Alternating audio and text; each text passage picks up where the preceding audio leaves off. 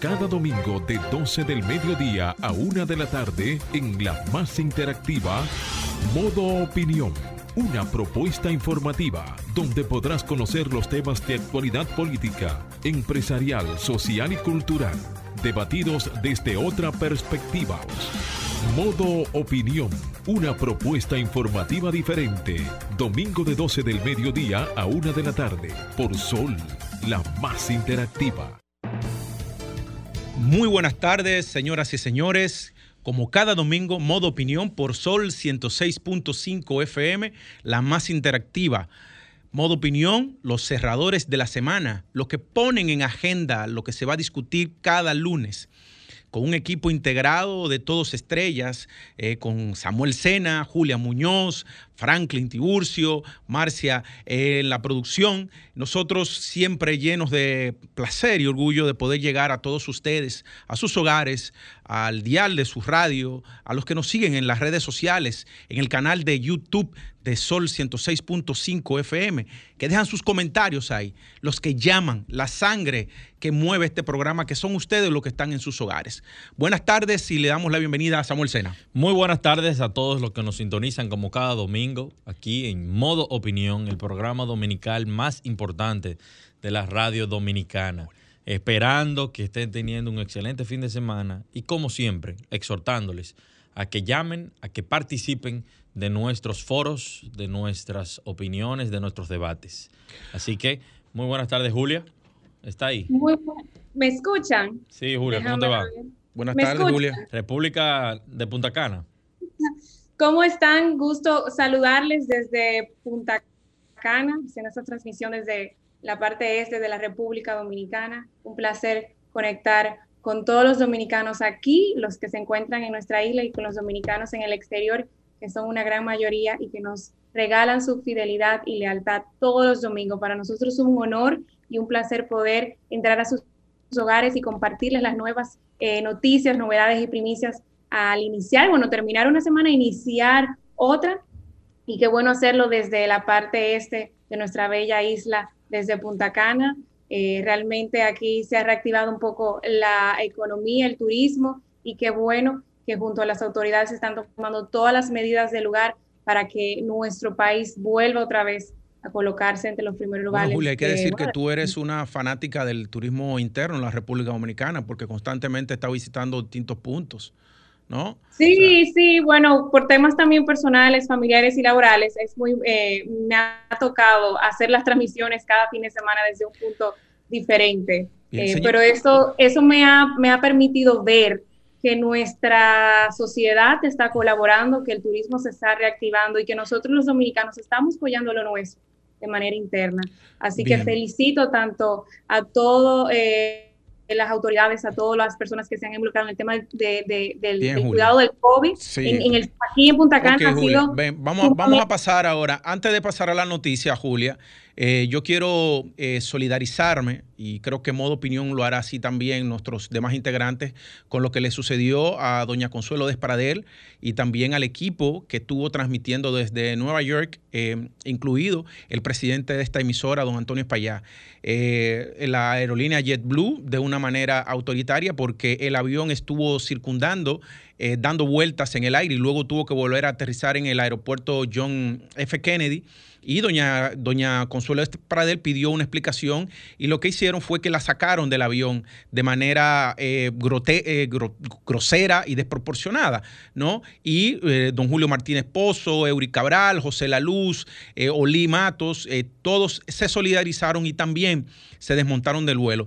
Yo creo que la aerolínea JetBlue debe dar una explicación de qué sucedió y por qué doña Consuelo Despradel fue objeto de ese maltrato y el equipo del Sol de la Mañana. Eh, en toda, en toda su el equipo completo, de manera que le exigimos a JetBlue que haga una aclaración sobre esta decisión arbitraria. Y pasamos con la noticia. Samuel. Señores, el gobierno anunció esta semana que aplicará una tercera dosis de vacuna contra el COVID-19 para reforzar el proceso.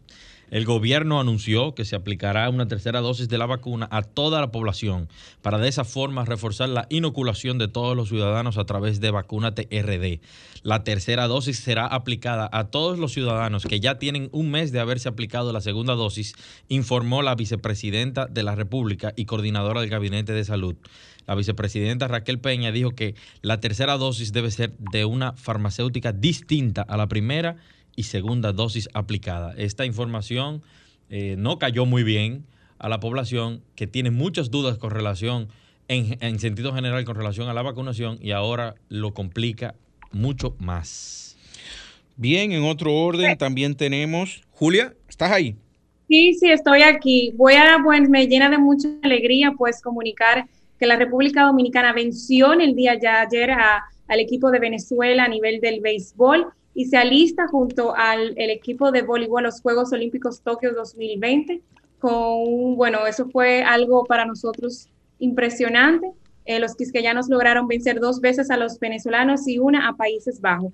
Luego se suspendieron los Juegos el año pasado, pero gracias a Dios este gran triunfo coloca a República Dominicana dentro del mundo a nivel, o sea, a nivel regional como uno de los pocos países que ya tienen su vuelo directo a los Juegos Olímpicos. El boleto para las Olimpiadas. Bueno, en otro orden, señores, eh, un menor que murió por golpizas, eh, bueno, por golpes eh, ocasionados por su madrastra, señores, es un tema que ahora aparecen unas versiones de que el niño se cayó fue de una mata de coco y que la, y la madrastra lo que le hizo fue que lo golpeó. Sabrá Dios si fue así, que el niño cayó de una mata de, coco, ¿verdad? Que los traumas internos que podía tener ese niño y que en vez de ser asistido, tratado con amor y buscar cuál, cuáles fueron, qué golpe tenía, porque un niño de 12 años, qué muchacho no se encarama en una mata. Yo era un muchacho que vivía maroteando en mi niñez. Entonces, en vez de recibir golpes, lo que tiene que recibir atenciones y parece que eso, si fue así, pues entonces eh, lo que hizo fue que catalizó el, el, fallecimiento del niño. De manera que es un hecho muy lamentable. Jonathan, esto es un hecho muy lamentable y nuestras autoridades, el CONAN y las diferentes instituciones que tienen que ver por y que velan por eh, eh, la protección de nuestros pequeños niñas y niños y adolescentes, tienen que darle seguimiento a estos casos, porque cuando ocurre esto, no solamente ocurre con niños, eso tiene, tiene una secuela a nivel familiar, o sea, no es algo que se da solamente así que espontáneo, fortuito. Bien. Eh, en otro orden, el consultor jurídico del Poder Ejecutivo dice que no está involucrado en el impedimento de salida del ex procurador general de la República, Jean Alain Rodríguez.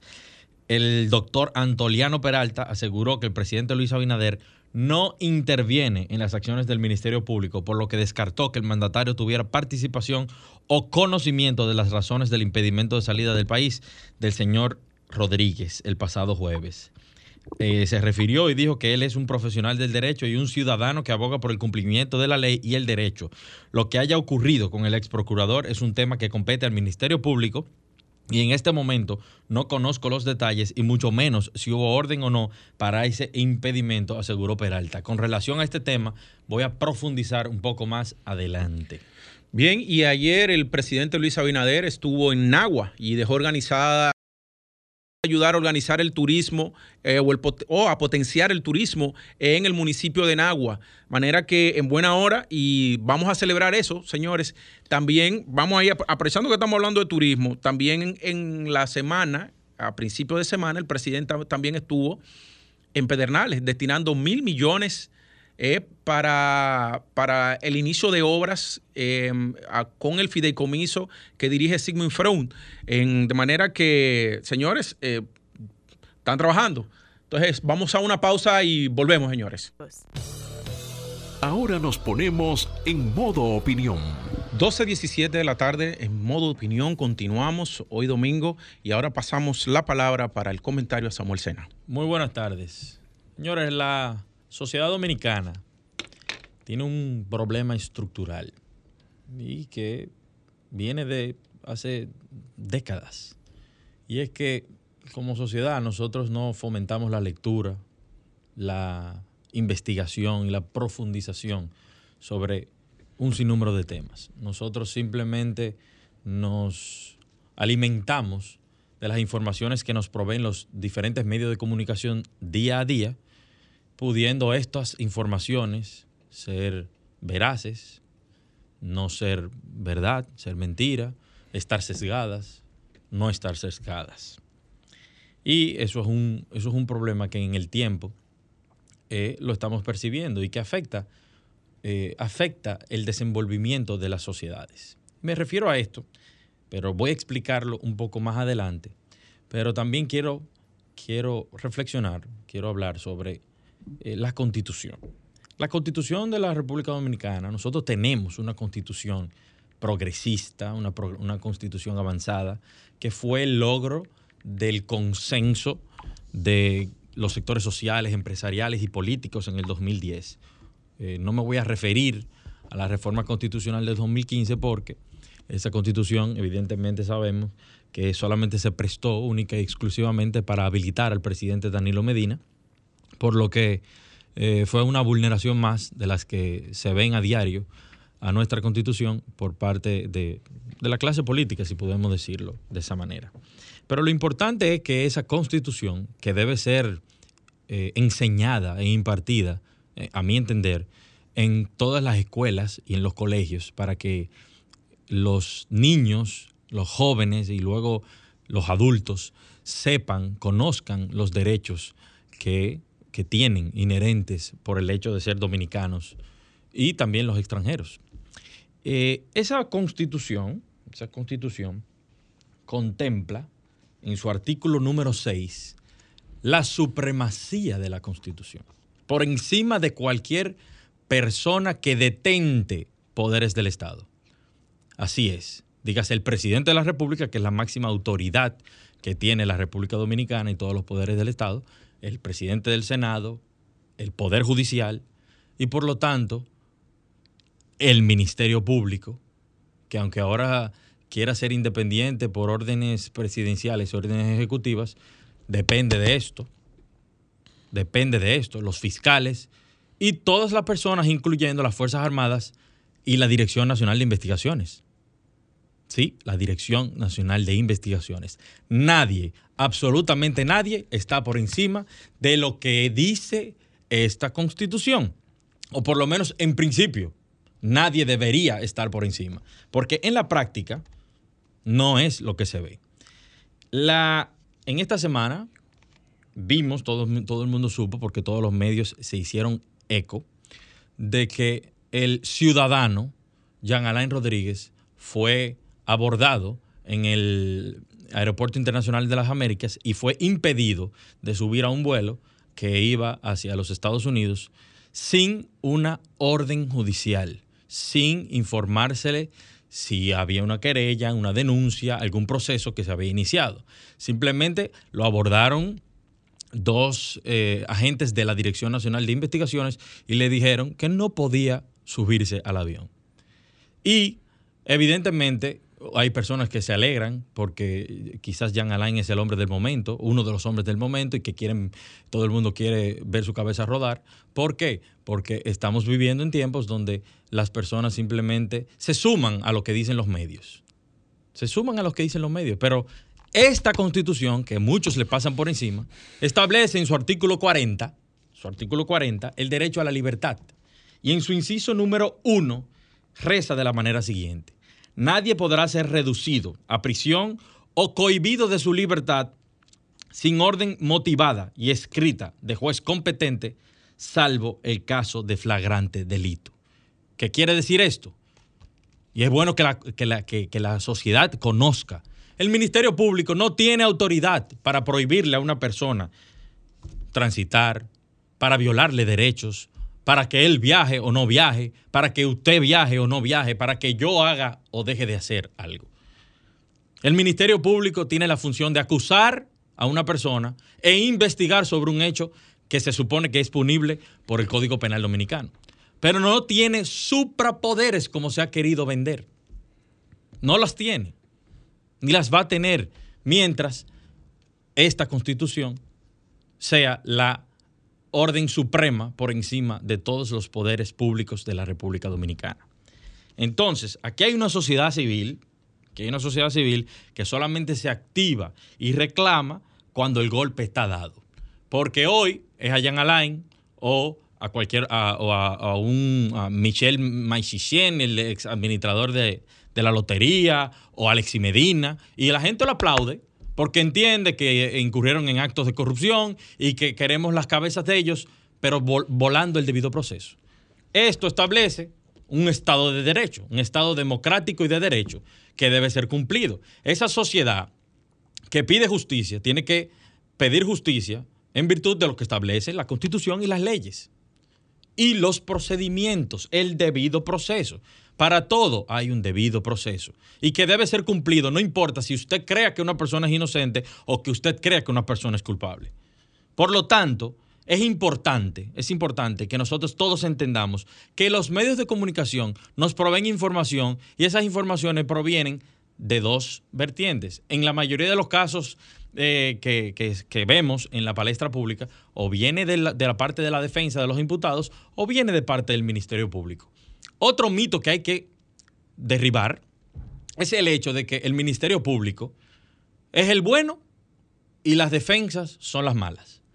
El Ministerio Público no está formado en el cielo, ni con ángeles, ni nada. Son hombres como usted, dominicanos comunes y corrientes, que también quieren ganar casos y que no necesariamente andan buscando justicia, sino ejecutando una instrucción que se dio de más arriba.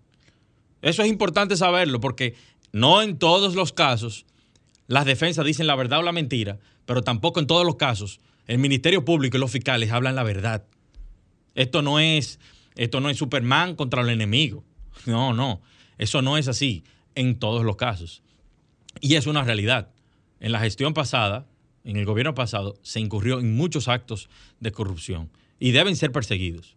Ahora bien, hay que esperar el debido proceso para cada caso. Conocer detalles para uno poder expresarse, para uno poder hablar. Entonces, la semana pasada también la fiscal del distrito, eh, Rosalba Ramos, la procuradora fiscal del distrito, denunciaba acoso laboral de parte del inspector general del Ministerio Público, del Ministerio Público pseudo independiente, que al parecer ya se están nos estamos dando cuenta que trabaja al margen de la ley. Se vendían como los impolutos. Hay medios de comunicación que les han brindado portadas, haciéndoles héroes, pero que no son nada de héroes. Señores, esa gente lo que son son empleados de todos nosotros que pagamos los impuestos y que deberían hacer su trabajo tranquilitos, buscar que se haga justicia sin estar haciendo tanto alarde. Pero ya nosotros vemos fiscales que son conocidos incluso hasta por sus famosas eh, frases. Eso, eso se destaca en las redes sociales y en los periódicos, las famosas frases de, tal fiscal o de, o, de, o de aquel procurador fiscal. Pero no estamos viendo que Rosalba Ramos, una fiscal de carrera, su único pecado fue llegar a ser procuradora fiscal por un concurso en la gestión pasada. Porque también se está satanizando todo lo que pasó en la gestión pasada. Señores, hasta lo mucho Dios lo ve. Hasta lo mucho Dios lo ve. Cosas buenas pasaron en la gestión pasada, cosas malas y malísimas también pasaron, pero no todo se puede satanizar. Hay que ponerle mucho ojo a a las actuaciones que se están dando en ese ministerio público que supuestamente es independiente. Ya vemos cómo el consultor jurídico del Poder Ejecutivo se está desligando de las actuaciones de ese ministerio público. ¿Por qué? Porque se sabe que están actuando abusando del poder, están actuando al margen de la ley, porque todavía no tienen quizás los elementos para estar juzgando, porque eso es lo que está haciendo el Ministerio Público, está juzgando cuando lo que tiene que investigar, denunciar al final y lo que tiene es que proceder, acusar. Pero no puede hacer un juicio previo, informar a la prensa y a los medios y que esa vorágine genere una condena social previa a los procedimientos judiciales. Eso lo hemos visto mucho. En un país donde las instituciones se respeten, donde las instituciones sean serias, ya solamente por el tema que pasó con el ex procurador de la República, habría renuncias. Hoy es con Jean Alain. Mañana va a ser quizá con un funcionario del PRM cuando salgan, porque nadie es eterno en el poder. Nadie es eterno en el poder. Eso se le demostró al PLD. Pero mañana puede ser a mí. Mañana puede ser a Franklin. Mañana puede ser a usted. Bien, señoras y señores, continuamos en modo opinión. Ahora vamos a mi comentario. Eh, en esta semana, señores, o más bien el viernes pasado, el presidente Luis Abinader emitió el decreto 386-21, donde designaba a Armando Paino Enríquez Dager como el director ejecutivo del Consejo Directivo del Fideicomiso Público-Privado para la Gestión Integral de los Residuos Sólidos. Este, este decreto y, la creación de este fideicomiso se enmarca en, precisamente en la ley 221-20, eh, que es la Ley General de Residuos Sólidos. Y lo que busca es crear ya definitivamente, eh, sobre todo en el artículo 37, ¿verdad? Que crea la, con la creación del, del Fideicomiso para la Gestión Integral de los Residuos en la República Dominicana. ¿Qué es lo que está buscando este, este decreto extraordinariamente importante? Y que dicho de paso, dicho sea de paso, debo eh, felicitar por por la, designación y la elección de la persona que va a estar a cargo de este fideicomiso en el caso de Armando Paino Enríquez, porque es un abogado con estudio en Inglaterra, abogado eh, prácticas corporativas en la República Dominicana, estructuración financiera, eh, abogado corporativo, pero además con, estudios en Inglaterra y en Francia. Eh, una persona que tiene una gran experiencia y aparte de eso de las, las las prendas que le engalanan, de honestidad y compromiso con las mejores causas en la República Dominicana. En el caso de este fideicomiso, viene a crear una suerte de transformación. Si la gente lo que quería el cambio cuando eligió a Luis Abinader, pues entonces vamos a comenzar a ver cambios eh, importantes en la República Dominicana en el manejo de los residuos sólidos. Debemos entender que residuos sólidos no solo es la basura que pasa el camión y recoge por ahí que dentro de los residuos sólidos también usted tiene lo que son los residuos, los residuos electrónicos. Eh, los residuos hospitalarios, eh, por ejemplo, los residuos electrónicos, en el caso de las computadoras, las tablets, los radios, las televisiones y demás, que están hechos de partes y de minerales que tienen un gran problema para ser eh, absorbidos por, por, la tierra, ¿no? Y que si tú lo, lo, llevas a un vertedero de cielo abierto, lo que tú estás creando es una mayor contaminación. Entonces, lo que estamos pasando en la República Dominicana, para que el público que entiende, que escucha modo opinión, de lo que estamos pasando ahora, señores, y, lo que se inicia en lo adelante, es que la basura deje de, ver, deje de verse como un gasto desde las alcaldías y se convierta en un ingreso para las alcaldías. Ese fideicomiso, a través de las asociaciones público-privadas, lo que va a permitir que esos vertederos que, se incendian, que contaminan los municipios, que contaminan las provincias, ¿no? que contaminan todas esas zonas que están ahí, pero además todos esos residuos que salen de los hospitales, todos esos residuos que salen de la fábrica, todos esos residuos que van a parar a los ríos, a los ríos, van a ver, va a haber un cambio a través de eh, la creación de plantas de reciclaje a nivel nacional. Y entonces, tú tienes dos o varios, eh, varios modelos en la transformación de los residuos sólidos. Cuando llegan los camiones con los residuos sólidos a, esas plantas de, reciclaje, ¿no? La clasificación de los residuos que van desde los diferentes tipos de plástico, los diferentes tipos de desechos eh, eh, químicos, bioquímicos y los desechos tecnológicos, entonces pasan a una transformación. Esa transformación, ¿qué hace? como tú lo que haces es que creas empresas municipales, las alcaldías comienzan a recibir dinero. ¿Con qué mala práctica se acaba con esto, señores? Con lo que hemos visto siempre. Basura, basura, más basura, pero además que las empresas que andan recogiendo los residuos sólidos, eh, en vez de recoger la basura, ¿verdad? Como lo ven, eh, te recogían basura, pero te recogían piedra, te recogían arena, te recogían piedra, te recogían palo, porque no hay una clasificación, pero además recuerden que pagan la tonelada de basura muy cara y en dólares. Y ese pago de la basura en dólares, que es muy caro, que supera, que puede andar entre los 24 y los 50 dólares la tonelada de basura que se recoge en la República Dominicana, lo que hace es que sangra y desangra a las alcaldías. Y entonces ese dinero no se puede invertir en mejorar los servicios municipales. Por eso siempre hemos visto que las alcaldías nunca pueden dar respuesta. Entonces, dentro de las atribuciones que tiene esta ley, para que entiendan lo importante que es, Eh, el, objeto, el objeto que tiene este fideicomiso que, dirige eh, eh, Armando Paino Enríquez, ¿no? Es el de operar y gestionar el fondo destinado a la gestión integral de los residuos sólidos, a la operación de estaciones de transferencia, a los vertederos y rellenos sanitarios, así como el cierre de vertederos a cielo abierto en virtud de lo establecido por la presente ley, es decir, la Ley General de Residuos Sólidos. También gestionar adecuadamente los montos recaudados provenientes de la contribución especial para la gestión de los residuos sólidos recibidos a través de la Tesorería Nacional y otros fondos provenientes de las tarifas de las estaciones de transferencia y vertederos.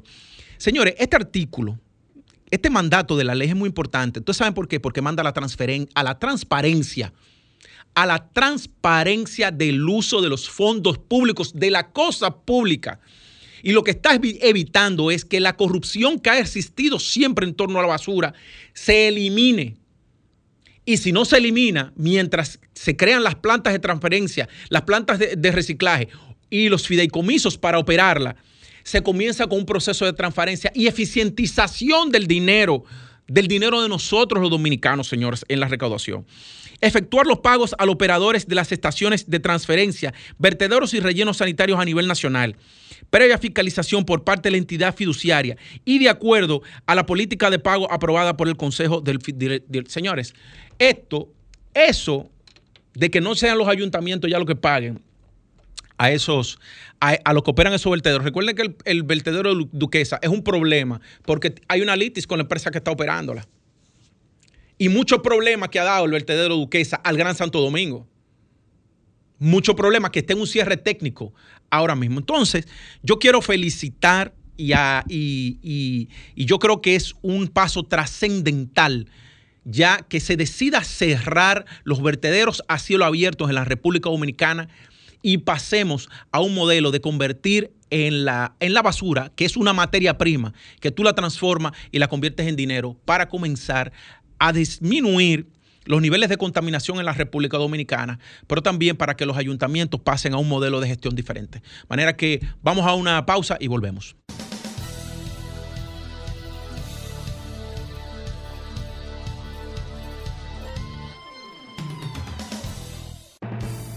Señores, continuamos ahora 12.40 de la tarde, 35 de la tarde y vamos ahora con Julia Muñoz Alegre. Muchísimas gracias, eh, Jonathan. Eh, mi, tema el día de hoy va enfocado a la mujer y quiero introducir un poco antes de pasar a nuestra invitada desde Puerto Rico y es el caso de que la mujer dominicana hoy en día enfrenta muchos desafíos y más en países como nosotros en América Latina asegurar en todos los espacios que la mujer tenga la oportunidad al más alto nivel de ocupar espacios que les corresponden, que toman decisiones, es uno de los, vamos a decir, de los retos que tiene nuestro país a nivel regional. Y a pesar de que somos minoría en una proporción de un 45 a un, a un 55 frente a los hombres en el mercado laboral, la calidad y la especialidad de los servicios y de la especializaciones que tiene la mujer gana mucho más espacio y gana mucha más importancia. Es importante destacar, para poner un poquito de contexto, que el mapa de mujeres en la política 2021, creado por la Unión Interparlamentaria UIPI y ONU Mujeres, ha destacado en su ranking mundial que cada vez más en este año se acercan números máximos históricos por la gran cantidad de mujeres que han tenido la oportunidad y han luchado por colocarse en espacios de poder importante que ayudan a la visibilización de género y a tener una perspectiva un poquito más inclusiva y sostenible, a pesar de que este aumento en los más altos niveles de poder político a nivel general persisten desigualdades, como es la progresión en el número de mujeres con carteras ministeriales, se ha ralentizado, y también un pequeño aumento de un 21.3% en el 2020 al 21.9% en el 2021.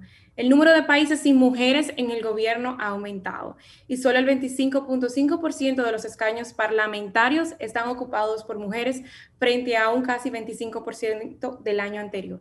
Es muy importante destacar que en este nuevo gobierno del presidente Luis Abinader, se ha dado la oportunidad, no solamente a nivel ministerial, sino también a nivel de gobiernos locales, que estén más mujeres como gobernadoras, y esa es una de las políticas, y de que más mujeres estén en la mesa donde se toman las decisiones. Es por esto que me llena de muchísima eh, satisfacción que República Dominicana esté diciendo presente en uno de los eventos más importantes a nivel político de la región, que es el Women Economic Forum 2021, y me llena de muchísima, muchísima satisfacción poder ser puente entre República Dominicana y este evento que va a colocar a nuestras eh, mujeres eh, en ese lugar que tanto lo necesitamos. La confirmación de la primera dama, de la vicepresidenta de la República, de la ministra de Mujer, en estos espacios donde se quiere buscar el empoderamiento y la visibilidad del esfuerzo de la mujer en espacios como la política, la educación, la cultura, son importantísimos. Y qué bueno que hayan dicho presente y han confirmado. Es por eso, no sé si el equipo de producción me puede confirmar si hemos podido conectar con Joana Salgado desde Puerto Rico.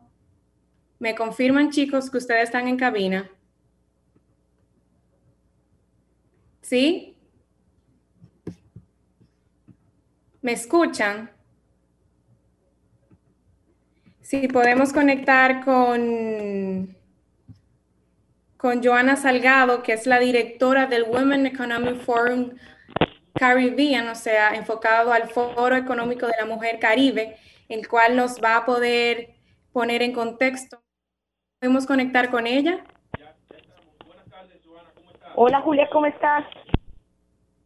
Qué alegría, qué honor poder conectar con Puerto Rico desde ahora y que nos puedas, estaba comentando hace poco que República Dominicana, a través de la confirmación de importantes figuras femeninas como la primera dama, la vicepresidenta y la ministra de Mujer, han dicho presente, lo que hace aún más que República Dominicana tenga visibilidad en este foro tan importante a nivel mundial queremos pasarte la palabra para que nos des un poquito de, contexto sobre este evento.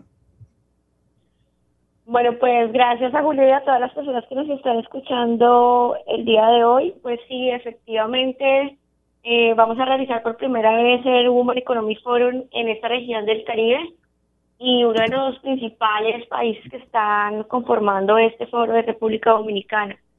Eh, les cuento, el Women Economy Forum es la plataforma más grande a nivel mundial de mujeres y nos encontramos en más de 200 países y más de mil ciudades en las que se ha realizado el foro. Eh, como les dije, esta es la primera vez que lo vamos a hacer en el Caribe y tenemos países como República Dominicana, tenemos a Estados Unidos involucrado en el foro, eh, tenemos parte de, de Jamaica, Panamá y otros países de Latinoamérica. Y pues esa es la idea. La idea es poder eh, colaborar y construir una economía basada en la mujer. Eh, se entiende que el empoderamiento de la mujer y cuando se tienen herramientas para el desarrollo económico, pues el PIB de los países aumenta en un 10%. Y por eso estamos acá, para unir esfuerzos, para poder también desde las acciones que se, se vayan a realizar dentro del foro, poderlas incluir desde las agendas eh, públicas en este país. El foro se va a realizar del 24 al 27 de agosto. Lo vamos a hacer de manera híbrida. Vamos a tener momentos eh, presenciales en San Juan de Puerto Rico, pero también vamos a tener una experiencia digital. La idea es que se conecten más de 30 mil personas en el mundo eh, durante estos cuatro días vamos a tener temáticas como liderazgo, competitividad, bienestar, eh, educación, emprendimiento, innovación y tecnología, sostenibilidad, salud y política. Sea que eh, el evento es súper enriquecedor, vamos a contar con speakers de más de 40 países en el mundo y, y bueno, pues en esta ocasión República Dominicana eh, dice presente y bueno, pues tenemos a diferentes personas desde el ámbito público y privado que van a participar en el foro.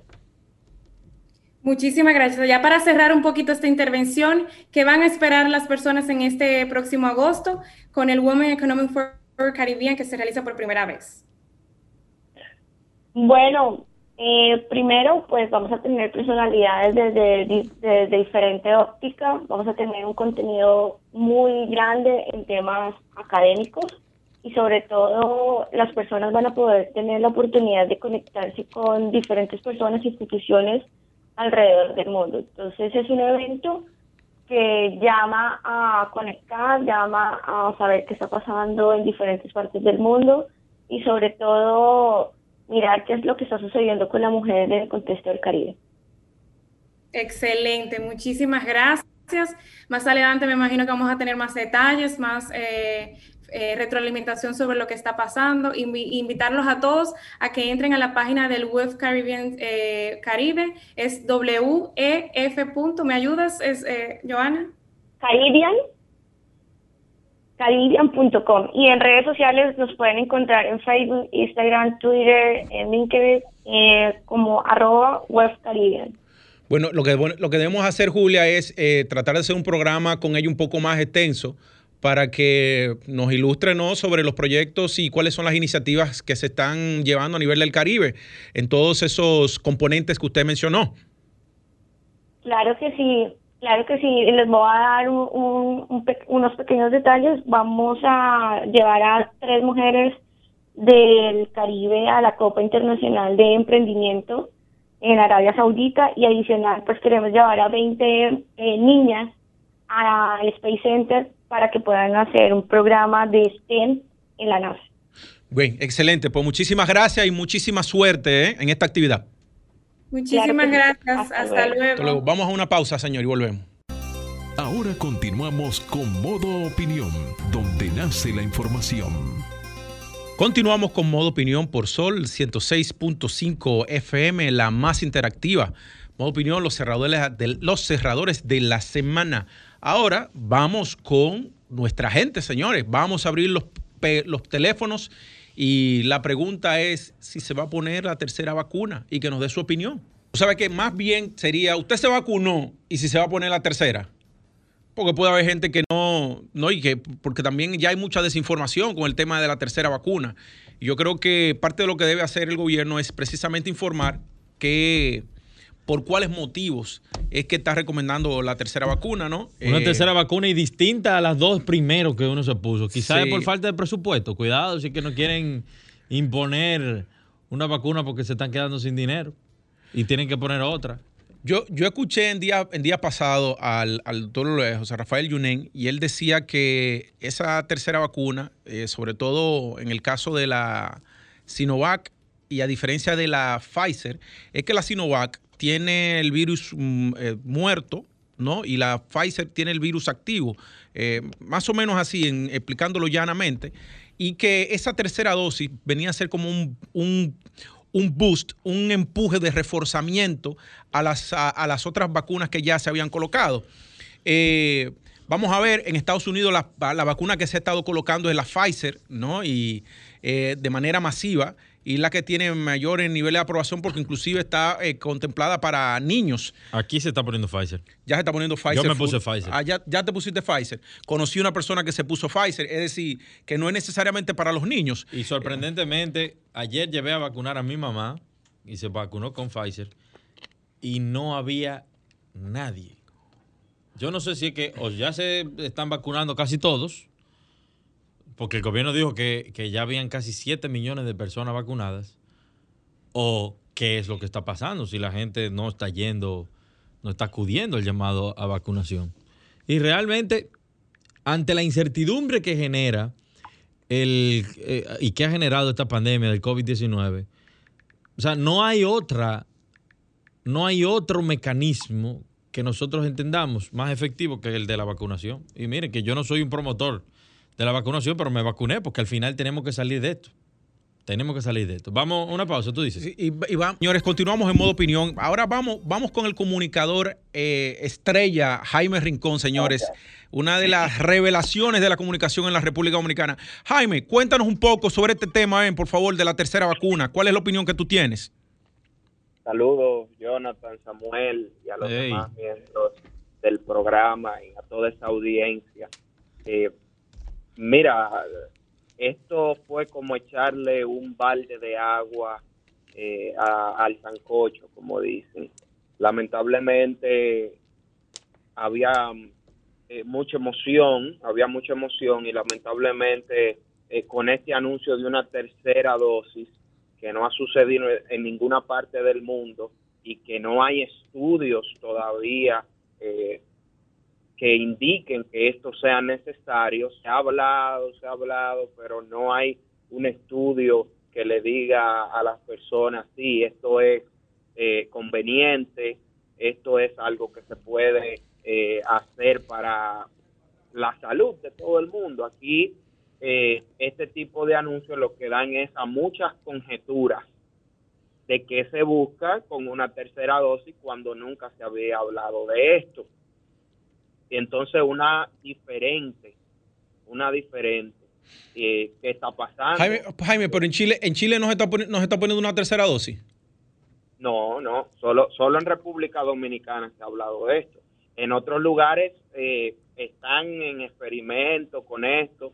Y mira qué sucede. Te voy a dar un dato del doctor José Díaz, quien es eh, epidemiólogo y es parte de, mi programa El Nuevo Diario en la tarde. Y él, y él dijo algo que a mí me sorprendió viniendo de él, porque es una persona muy comedida en sus pronunciamientos, como debe de ser todo científico, toda persona que estudia eh, eh, desde la ciencia cualquier comportamiento y en este caso la salud, dijo que si es que no quieren coger de conejillo de India a la República Dominicana para este experimento eh, mundial, porque de, de, dónde sacan este tipo de cosas. Y mira, la vicepresidenta de la República, la señora Raquel Peña, eh, una cosa es administrar los procesos y gerenciar los procesos de salud y otra es usted tomar decisiones en el área de salud cuando usted no es ni médico ni científico. Entonces eso le está haciendo mucho daño. Lo que pasa, este gobierno ha contado con la suerte, diría yo, de que eh, se le ha prolongado la luna de miel. y es entendible. Nadie va a ser, eh, eh, a, empezar a sofocar, como dicen popularmente, cuando estamos en una situación especial. El presidente de la República, Luis Abinader, no tomó este país en una situación de normalidad, sino en una tremenda crisis eh, incomparable. Esto no se puede comparar pero, Pero entonces, Jaime, no es, una, no es una luna de miel, lo que pasa es que hay una situación de excepción. Sí, pero la gente ha entendido. Y, esos tres meses que se le dan, eh, la gente ha seguido, bueno, vamos a esperar, vamos a darle... Van 10, van 10 meses ya esa milla extra, pero por esa razón es que no escuchamos pronunciamientos muy duros en contra de una decisión totalmente desacertada que es tener a la vicepresidenta bueno, de la Jaime, dependiendo de cómo sean los, los cuestionamientos duros, porque tú no es que tú le estás dando suave, oíste. No, no, porque yo te estoy hablando desde, desde eh, la... Tú no has visto una una articulación de los grupos médicos en contra de esa decisión desafortunada de tener a la vicepresidenta. es, así. Algo lo que, eh, tú, no lo has visto. Ahora, tú te imaginas que sea, por ejemplo, eh, eh, eso hubiese pasado hace un año y medio atrás y tú sabes que le iban a dar cajas y cajones, como dicen por ahí Jaime, como tenemos, tenemos, lamentablemente tenemos que despedir por hoy ya el programa y qué sé yo, extenderte la invitación y decirte que puedes participar con nosotros siempre los domingos, manera que vamos, vamos a tenerte en agenda. Los domingos son mi día libre, yo puedo hacer una llamada. Bueno, pero está pendiente entonces, está pendiente. un abrazo, señores. Despedimos. Hasta el próximo domingo, modo opinión, señores. Y lo dejamos con Arquitectura Radio.